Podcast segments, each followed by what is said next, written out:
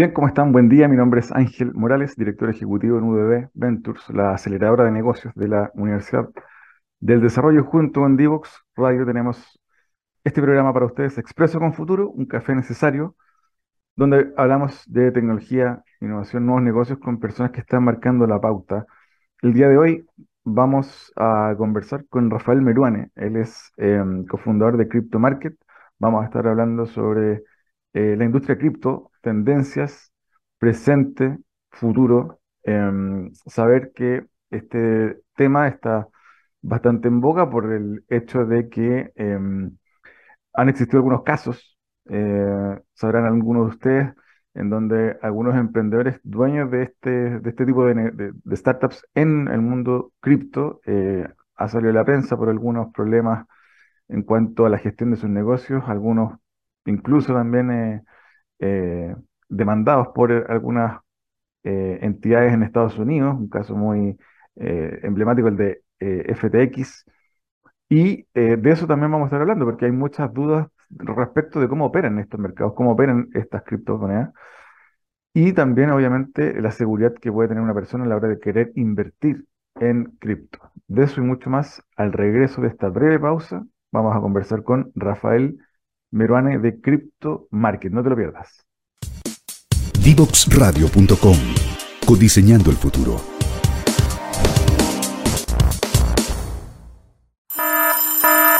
Ya comienza un nuevo programa en Divoxradio.com.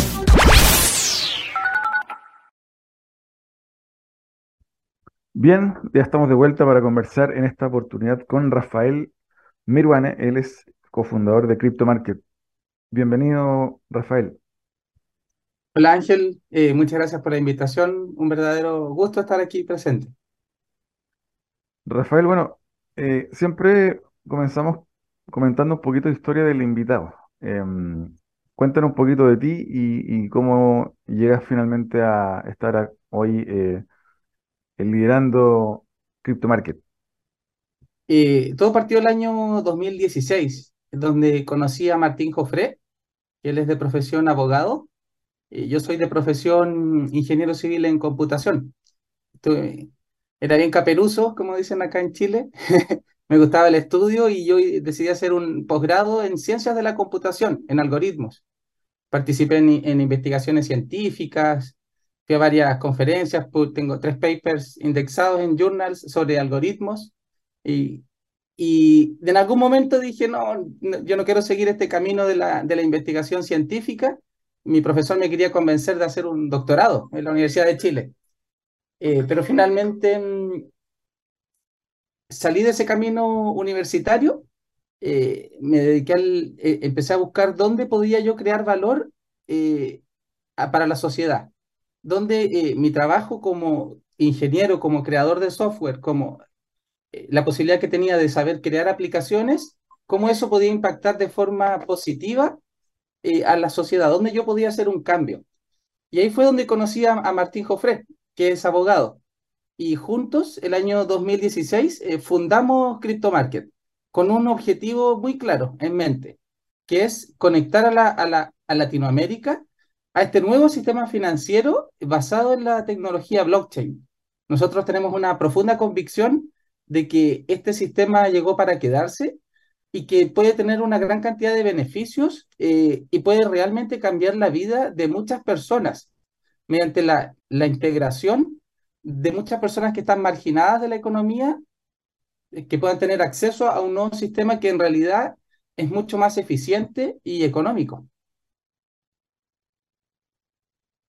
Rafael, y en esa línea eh, también preguntarte un poquito, dado lo que comentaste de tus primeros pasos previos o de tus pasos previos a Crypto Market, eh, ¿estudiaste em, eh, o profundizaste conocimiento en algoritmos? tuviste estos tres papers. Cuéntanos un poquito a qué se debió tu interés en esa vertical, cómo, cómo llegaste ahí, cuál fue la motivación. bueno, quizás es una, una habilidad que tenía de joven, que me gustaba el tema de la lógica. Eh, y bueno, los algoritmos son secuencias lógicas. Uno es, en el fondo es eh, darle una, una automatización a una máquina, a un computador, para que el computador haga una serie de pasos eh, que son las instrucciones que el programador le dio. Y eso a mí me llamaba mucho la atención, cómo estas máquinas, que son relativamente recientes, recordemos que cerca del año 70 existen los computadores y antes eh, todo era analógico, hasta las, las calculadoras eran analógicas, o sea, la gente llega y usa calculadoras, usa sistemas de cálculo, pero bueno, hace unos 60 años atrás eh, eso no existía, ¿no? No, no habían micro, micro, microcontroladores, microprocesadores.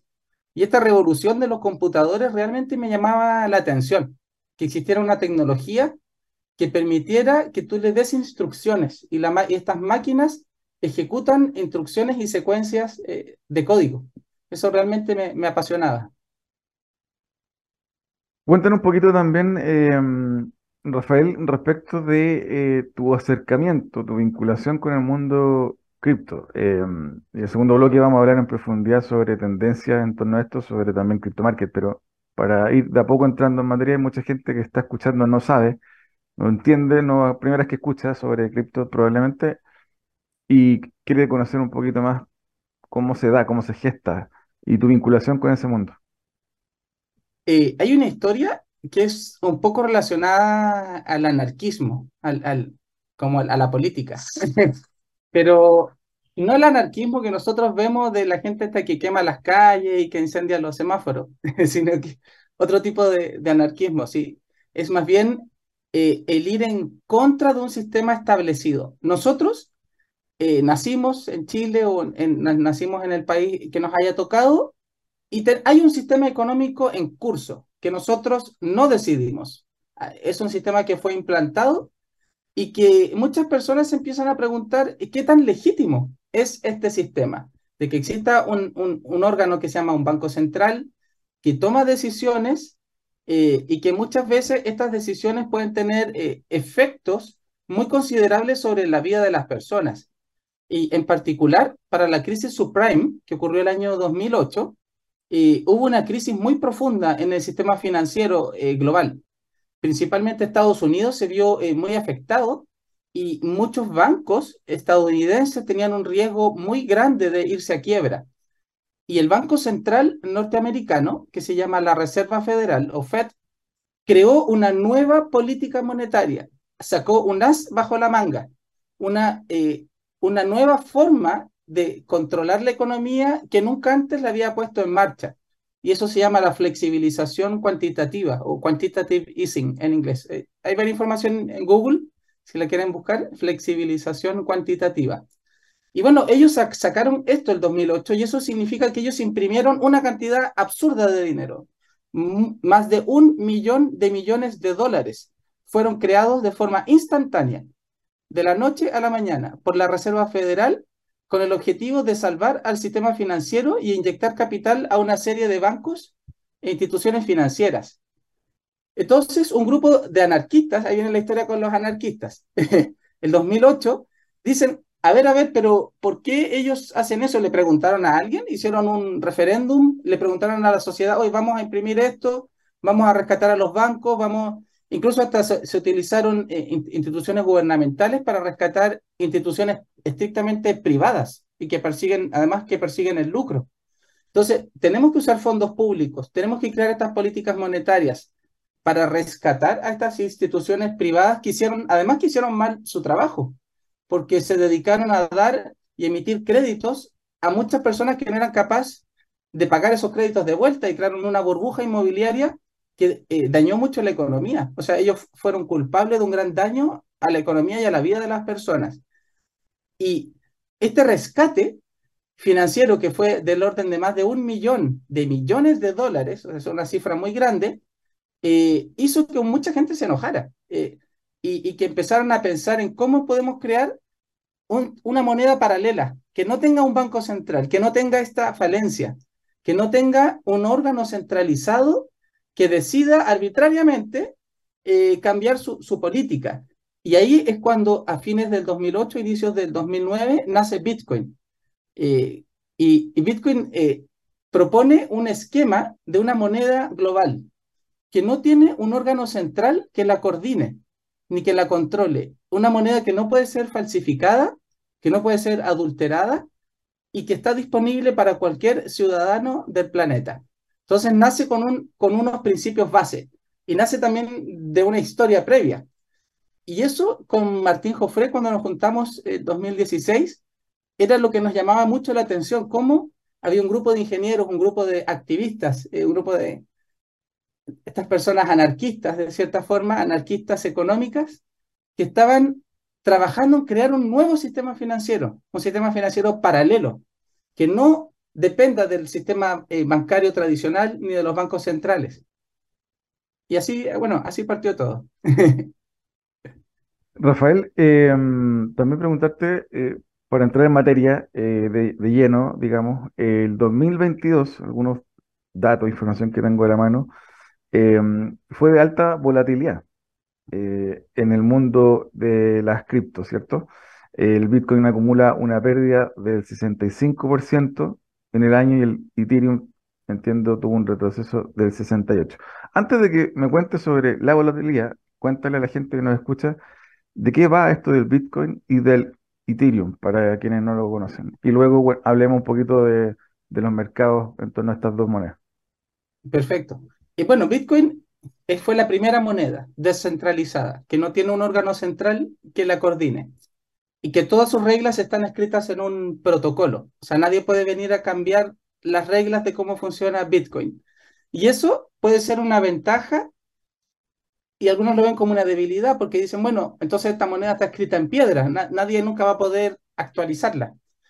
Y bueno, los defensores dicen, esa es la gracia, que nadie pueda venir a, a cambiarte las reglas del juego y, definir de qué forma se va a emitir o de qué forma eh, va a operar. Y es por eso que empiezan a crearse nuevas criptomonedas. Y una de estas nuevas criptomonedas, que nace, me parece que cerca del año 2014, es Ethereum. Es un proyecto liderado por un joven eh, genio, se llama Vitalik Buterin. Es un, un, joven de ascendencia rusa, eh, muy inteligente, que tiene una cara tú lo ves y parece como que fuera un marciano, una persona de, otro planeta, una persona flaca, cabezona, eh, y que, que, tiene mucha, sabe mucho, tiene un conocimiento muy grande. Y él dijo, bueno, demos, creemos el, el Bitcoin, pero que tenga habilidades extendidas, que permita que tú le puedas eh, programar este dinero, que tú le puedas dar instrucciones al dinero. Y él creó este concepto de los contratos inteligentes, que es eh, una forma de programar el dinero con reglas que quedan atadas con un candado y que nadie puede cambiar. Por ejemplo, a poner un ejemplo muy sencillo. Nosotros sobre esta nueva tecnología de Ethereum, por ejemplo, podríamos organizar un club deportivo, un club de fútbol, que todos los meses tiene que recaudar dinero y que cada cierto tiempo eh, la tesorera tiene que hacer un gasto, por ejemplo, hacer un mejoramiento de la, de la infraestructura. ¿Qué es lo que ocurre muchas veces eh, en el sistema tradicional? Bueno, que la tesorera nadie sabe cuánto dinero tiene, no se, no se lleva un, control de la recaudación y muchas veces la tesorera puede que decida gastar el dinero en algo que nadie le autorizó para gastarlo. Si tú llevas esto a una versión blockchain con Ethereum, tú puedes dejar la plata atrapada y que la plata, por ejemplo, para ser gastada requiera la autorización de varias personas firmantes. Eh, que haya un, por ejemplo, que haya un control de, de, cómo sale la plata, de cómo entra la plata, de qué condiciones se van a gatillar para que se emitan pagos, eh, para automatizar pagos, y todo esto sin que haya un guardián. No hay, un, no hay una persona que esté, que esté eh, controlando. El sistema es un sistema totalmente autónomo, capaz de almacenar dinero y distribuir dinero en base a reglas que fueron programadas. Y esa es, eh, la razón de por qué nace Ethereum. Eh, y bueno, luego de Ethereum han nacido más de mil criptomonedas. Eh, actualmente hay miles y miles. Y, bueno, y Chile también tiene una historia de haber creado una, una criptomoneda que tuvo un, un, boom inicial y bueno, después la gente perdió el interés por esta criptomoneda. pero cualquier persona puede crear una criptomoneda. Ahora, eso no significa que tú por el hecho de crearla va a tener un valor. Eh, el valor de una criptomoneda está dado por el uso que tenga en la sociedad y cuánta gente eh, quiera tenerla y quiera usarla. Es muy similar al dólar. Eh, por ejemplo, si nadie quiere tener dólares y nadie quiere usar dólares, y, China está haciendo un plan que algunos consideran un plan bastante maquiavélico para destronar al dólar como una moneda de referencia mundial, si nadie quiere usar dólares, el dólar no vale nada, vale cero. No tiene un valor intrínseco, es un papel que no, ni siquiera tiene un respaldo en oro. No, solo tiene un respaldo en la confianza que tú le das a su gobierno. Y bueno, y cuando le, Estados Unidos se dedica a imprimir dólares, estos dólares también empiezan a valer menos. Eh, y lo mismo pasa con las criptomonedas. Eh, el valor, no hay un, el valor está dado por cuánta gente quiera usarla. Y si la gente deja de usar las criptomonedas y, dejan de tener un uso en la sociedad, valen cero. El valor está dado únicamente por la sociedad que, les, que las está usando. Eh, en ese sentido, eh, Rafael, preguntarte sobre esta volatilidad que tuvo las criptos, eh, especialmente el Bitcoin y el Ethereum, y a qué se deben principalmente, cómo se han ido comportando. A ver que, si nos puedes contar un poco a la gente que tampoco conoce mucho de la volatilidad de estas monedas, a qué se debe y ¿Y cuál ha venido siendo la tendencia histórica hasta el presente del valor de estas dos monedas? Sí, acá el, lo, el, tenemos que entender un concepto que va a ser quizás un poco difícil de explicar, que se llama la capitalización de mercado. Eh, el dólar, por ejemplo, hay tantos dólares y tantas miles de millones de personas que usan dólares en todo el planeta que tiene una profunda capitalización.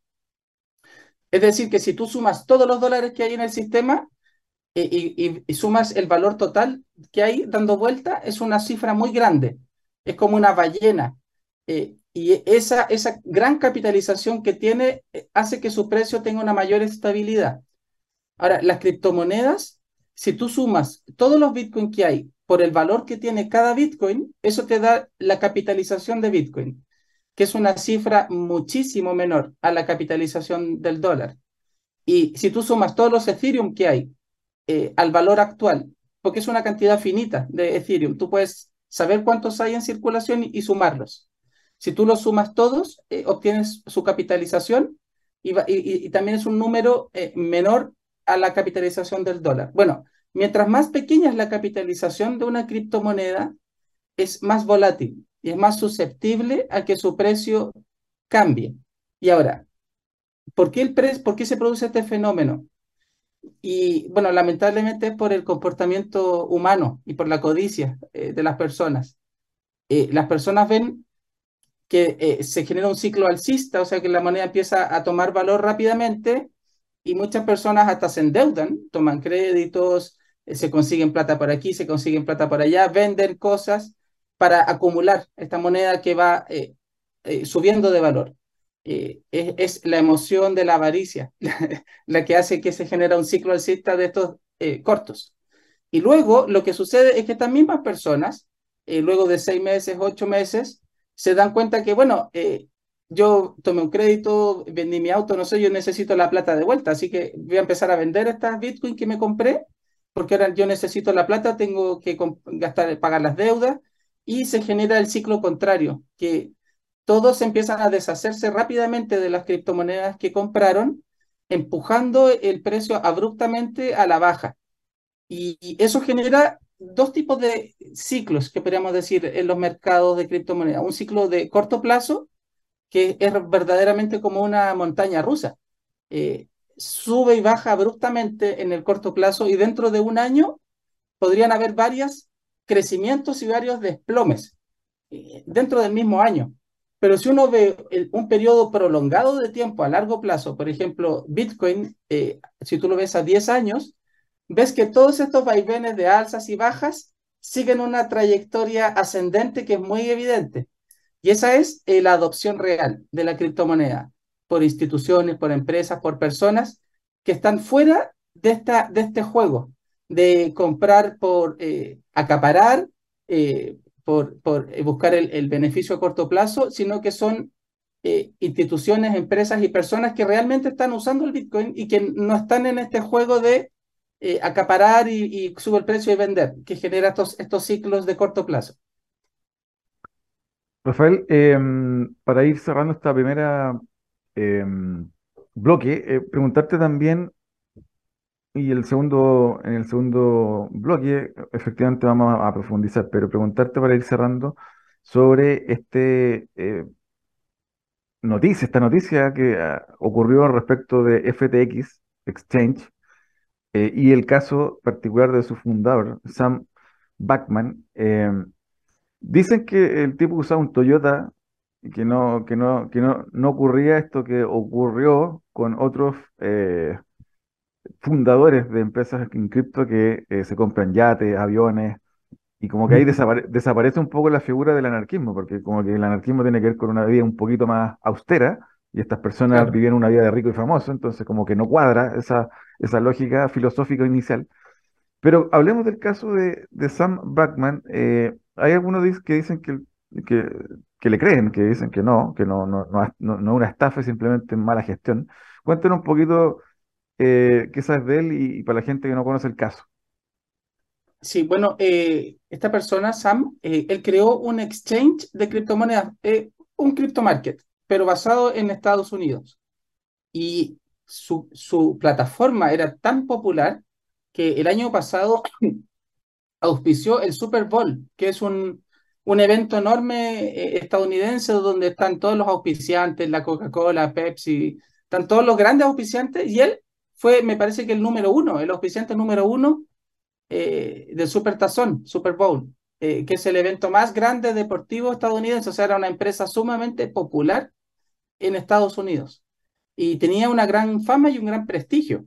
Y, bueno, nadie hacía sospechar que detrás de esta fachada de prestigio y de, y, de gran popularidad, bueno, habían varios problemas de gestión que fueron auditados, eh, problemas evidentes de mal uso y, desconocimiento de estados financieros eh, y de, un, de una auditoría adecuada de sus procesos, sino que además se descubrió que tomaban eh, fondos de los clientes para inversiones propias. O sea, la gente que tenía sus depósitos dentro de esta plataforma, esos depósitos eran tomados por esta persona y eran utilizados para inversiones que eran de ellos. Ellos utilizaban esta plataforma como una forma de obtener financiamiento para proyectos que eran de cuenta propia. Y ahí es donde está relacionado con otra empresa eh, que se llama Alameda, que es una, un fondo de inversión, y que se descubrió que este fondo de inversión Alameda, todos los capitales que tenía principalmente eran de fondos de clientes, que nunca supieron que su plata estaba siendo usada por un tercero para inversiones. Y entonces este esquema se derrumbó cuando las inversiones de este fondo cayeron y se fumaron, perdieron, hicieron una serie de malas decisiones y perdieron el dinero.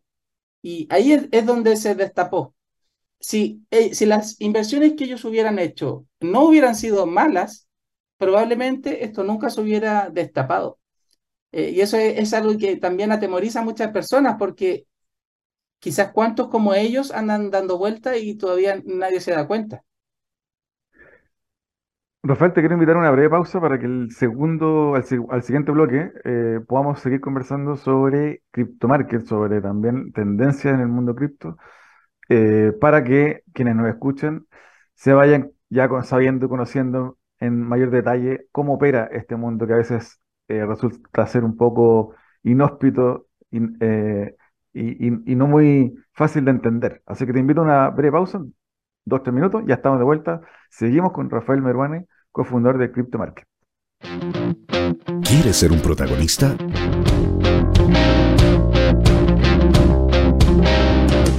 Escríbenos a invitados@divoxradio.com.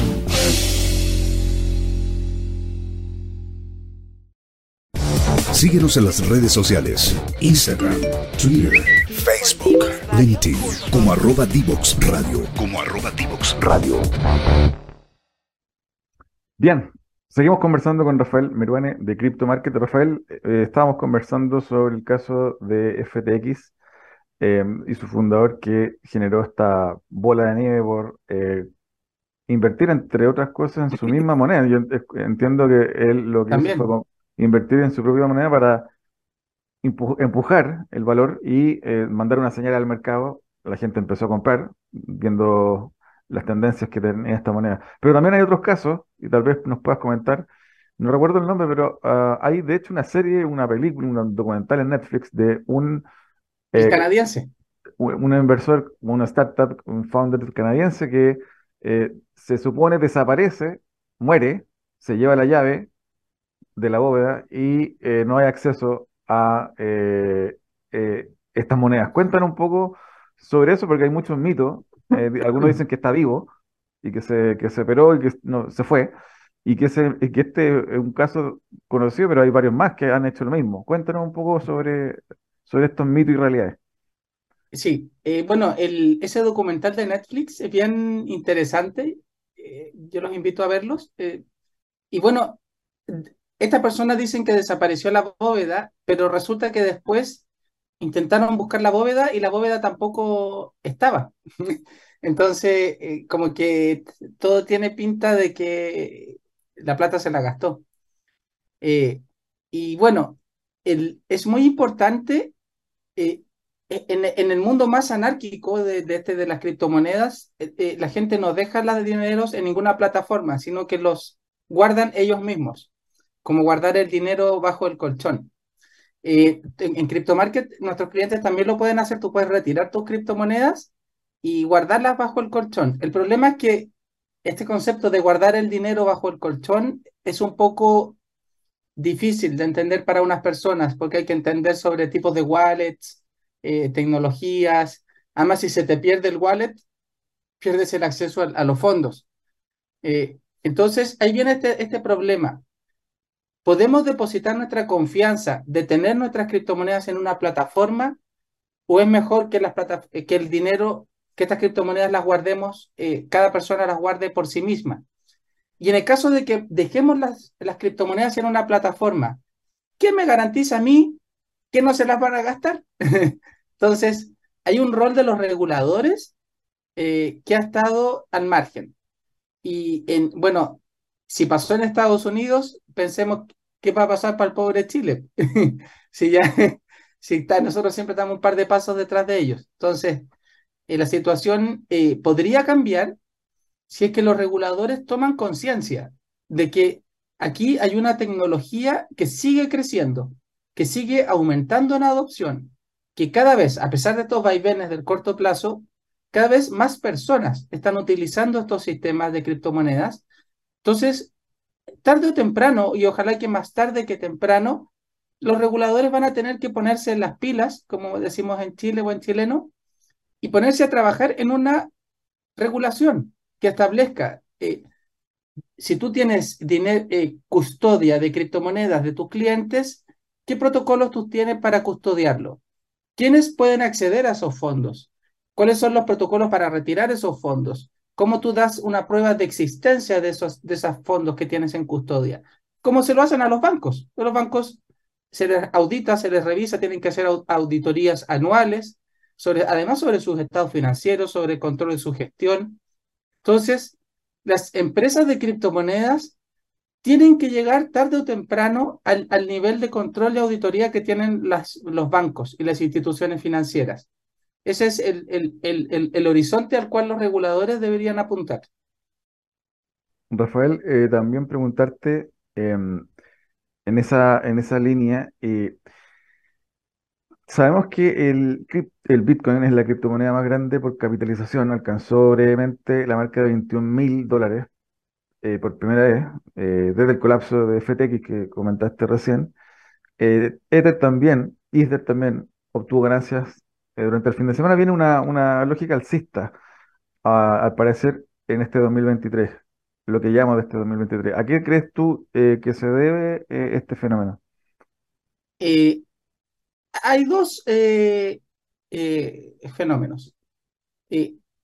un, un, fenómeno es el de corto plazo. Hay que, hay que verlo de que estos son la, superposición, como en ingeniería uno, uno ve las eh, que se llama la transformada de Fourier, que uno ve que una onda o una señal, tú la puedes descomponer como una, una suma de múltiples señales separadas.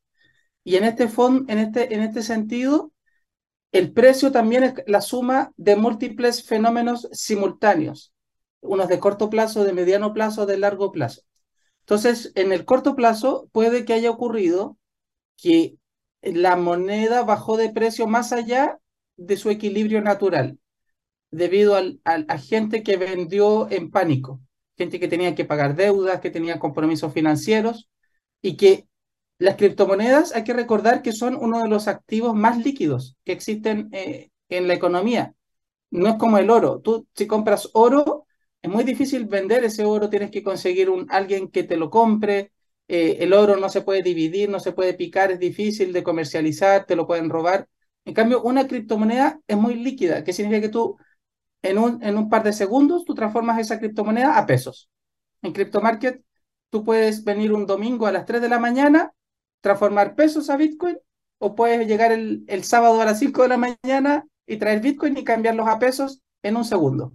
Entonces es muy líquido y eso hace que la gente cuando tiene eh, necesidades financieras, lo primero que acuden es a liquidar las cosas más a la mano que tienen. Y como el Bitcoin y las criptomonedas son sumamente líquidas, eh, se generan estos fenómenos de liquidaciones de forma masiva, rápida. Y eso empuja el precio a la baja y muchas veces ese precio barato que llegó no es el equilibrio natural del mercado. Es una, es una sobrereacción de, de cierto grupo de personas que vendió unas grandes cantidades en muy poco tiempo. Eh, y entonces lo que viene es un rebote para que el, mercado logre retomar el equilibrio eh, que correspondía bajo esa situación. Y en, la segunda superposición que tenemos el largo plazo, yo no quiero ser acá un, profeta ni nada, pero yo estoy convencido, tengo una, una, certeza absoluta, que en el largo plazo solo van a seguir subiendo de valor eh, y de forma considerable, eh, en una, una, cuantía bastante considerable. Y por eso que yo soy de los que se denominan los holders, gente que compra y guarda. yo compro y guardo y guardo y tengo guardado mucho y, y no tengo ningún interés en venderlas. estoy seguro que si esas criptomonedas que yo compro las guardo y las guardo por 5 años, 10 años, ahí está la universidad de mis hijos, ahí está, eh, ahí está, eh, como en el, en, el, en el pasado nuestros padres, nuestros abuelos tenían unas cuentas de ahorro, decían, bueno, acá yo voy a poner este, estos ahorritos para tu universidad, para tus estudios. Así lo veo yo. Esta es una, una forma de acumular eh, capital en, en un activos que a largo plazo hay una clara tendencia en valorización y en adopción. Y esa es una muy buena estrategia para todas las personas que quieran tener un, una, un, eh, que piensen en el largo plazo, eh, una alternativa que tiene una alta probabilidad de valorización. En el corto plazo es una montaña rusa, es muy difícil achuntarle. Saber cuándo va a bajar, cuándo va a subir, es prácticamente imposible saber el corto plazo. Y es la suma además de muchos fenómenos, noticias, que es muy difícil estar al día de todo lo que está pasando en un día específico. Eh, por ejemplo, si todos hubiéramos sabido que el Bitcoin iba a subir ayer, bueno, comprábamos ayer, pues, pero creo que no, había cómo saberlo. Eh, pero a largo plazo sí hay una, una tendencia muy, muy clara. Eh, Rafael, em, también preguntarte por el contexto local, alguna vez hace unos años apareció, recuerdo, una moneda que se llamaba chaucha. Eh, pero desapareció. Cuéntanos, y probablemente han habido otras, cuéntanos un poquito ese fenómeno, a qué se debe, por qué, qué sentido tiene, por qué desaparece. Y paralelo a eso, preguntarte también, su, he sabido de algunos founders de startup ligaste a esta industria que se declaran en, en medios pagarse el sueldo en cripto, en, en criptomonedas. Eh, eh, ¿qué sentido tiene también eso? ¿Es factible hoy poder hacer uso de, esas cripto en el día a día comprándote un café. Cuéntanos esas dos cosas, por favor. Eh, bueno, partamos con Chaucha. Chaucha es un proyecto, bueno, no ha desaparecido Chaucha, si Chaucha sigue funcionando, porque las criptomonedas son eternas. Una vez que tú creas una criptomoneda y la pones en marcha, al ser descentralizadas, eh, basta con que hayan nodos corriendo y almacenando la información de estas transacciones de esta criptomoneda, y la criptomoneda sigue funcionando. Y Chaucha sigue funcionando. Lo que pasa es que su valor es tan pequeño que nadie tiene ningún interés en ella. Eh, y como tenía, el problema acá es que Chaucha tuvo, tenía una capitalización muy, muy, muy, muy, muy baja, menor a, 100 millones de pesos, la suma de todas las chauchas. Y, y un exchange chileno que no voy a nombrar, eh, eh, la promocionó, la popularizó de forma bastante irresponsable y hizo que entrara mucha gente a comprar chaucha mucha gente se endeudó, tomó créditos eh, en, en, en, tiendas de retail para comprar chaucha. Y como tenía una capitalización tan bajita, eh, al entrar los primeros millones de pesos a ese mercado, rápidamente duplicó, triplicó, multiplicó, me parece que hasta por 60 veces su precio. O sea, había gente que compró chaucha a 10 pesos y gente que compró chaucha a 6 mil pesos. O sea, la gente que compró la chaucha a 10 pesos eh, pudo haberla vendido 60 veces más caro de la que la compró. era un tema absurdo. Pero todo eso en un intervalo de tiempo muy corto, porque pasó el mismo fenómeno de la avaricia humana. Bueno, cuando la chaucha llegó a su máximo, la gente empezó a deshacerse de la chaucha porque nadie quería usarla. La, compraron únicamente para especular sobre ella. Y ese fenómeno fue el mismo, o sea, la misma codicia que hizo, la popularizó fue la que la destruyó. Y finalmente la chaucha volvió a valer lo que valía en un comienzo, que es un, par de pesos. Eh, esa es la historia de la chaucha. Pero hubo, hubo también un mal comportamiento de la empresa que la comercializó y la popularizó, porque tampoco eh, informaban de esto a nadie. O sea, para ellos era un negocio más de cobrar comisiones cada vez que alguien compraba la chaucha. Y bueno, y mucha gente perdió mucho dinero eh, comprando chaucha. en una situación bien mala. Pero bueno, ese no es un tema tan, tan agradable. Nosotros nunca operamos esa criptomoneda, siempre estuvo fuera de crypto market. No, nos negamos a operarla. Por eso mismo, porque tenía una capitalización muy baja y su precio era muy susceptible a manipulaciones externas. Nosotros siempre buscamos eh, proteger a nuestros clientes y solo ofrecer criptomonedas que tengan un respaldo detrás y una capitalización que impida una manipulación de un grupo pequeño de personas. El otro es lo de pagar sueldos con criptomonedas. Nosotros tenemos ingenieros repartidos en todo el mundo. Tenemos, por ejemplo, ingenieros en Venezuela y les pagamos en criptomonedas. Allá tener criptomonedas es como tener eh, oro. Eh, es, es, más valioso que tu propio dinero. Eh, porque tu dinero está en una tan mala situación por la inflación que tú al tener criptomonedas tienes una moneda dura. O sea, en países como Argentina, eh, Venezuela, bueno, ojalá que Chile no, lleguemos para allá, pero la criptomoneda es hablar de dinero duro, es al revés, como que uno dice, no, en Chile la gente dice que la criptomoneda es dinero de mentira, en, en Venezuela el dinero que emite el gobierno es el dinero de mentira y la criptomoneda es el dinero real. Y, también vemos que muchos países en desarrollo, en África, también están usando las criptomonedas para enviar y recibir dinero y sobre todo en lugares donde no entra el dólar o donde no hay bancos eh, que acepten eh, transferencias en dólares. Eh, las criptomonedas son una, una moneda de transmitir, las criptomonedas son una forma de transmitir el valor, de transmitir internacionalmente pagos, sin usar al dólar como una referencia ni usar bancos basados en dólares. Rafael, para ir cerrando, eh, ya se nos va el tiempo, te quería pedir si nos puedes recomendar algún libro, algún podcast, algún autor que seguir eh, para conocer más de estos temas. Sí, eh, tengo un libro que recomendar que se llama Where Does Money Come From? Come From, a ver, ustedes lo pueden poner por el texto, ¿no? el autor em, no venía preparado con el link, acá está. Sí, no te preocupes. Eh, son cuatro autores, eh, eh, aparte con George Ryan. Y Where Does Money Come From explica de dónde viene el dinero. Es un libro que explica muchas veces las cosas más cotidianas y que son más comunes en nuestra vida son las que nadie entiende. Y el dinero es tan cotidiano y uno lo usa todos los días, pero nadie entiende de dónde viene el dinero, de dónde viene el dinero.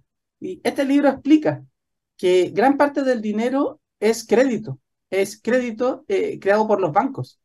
Eh, eso dicen, ¿cómo no? Pues si el dinero no lo crean los bancos, ¿sí? El dinero en, en una gran proporción de la masa circulante de dinero es dinero bancario y es dinero creado a partir de crédito.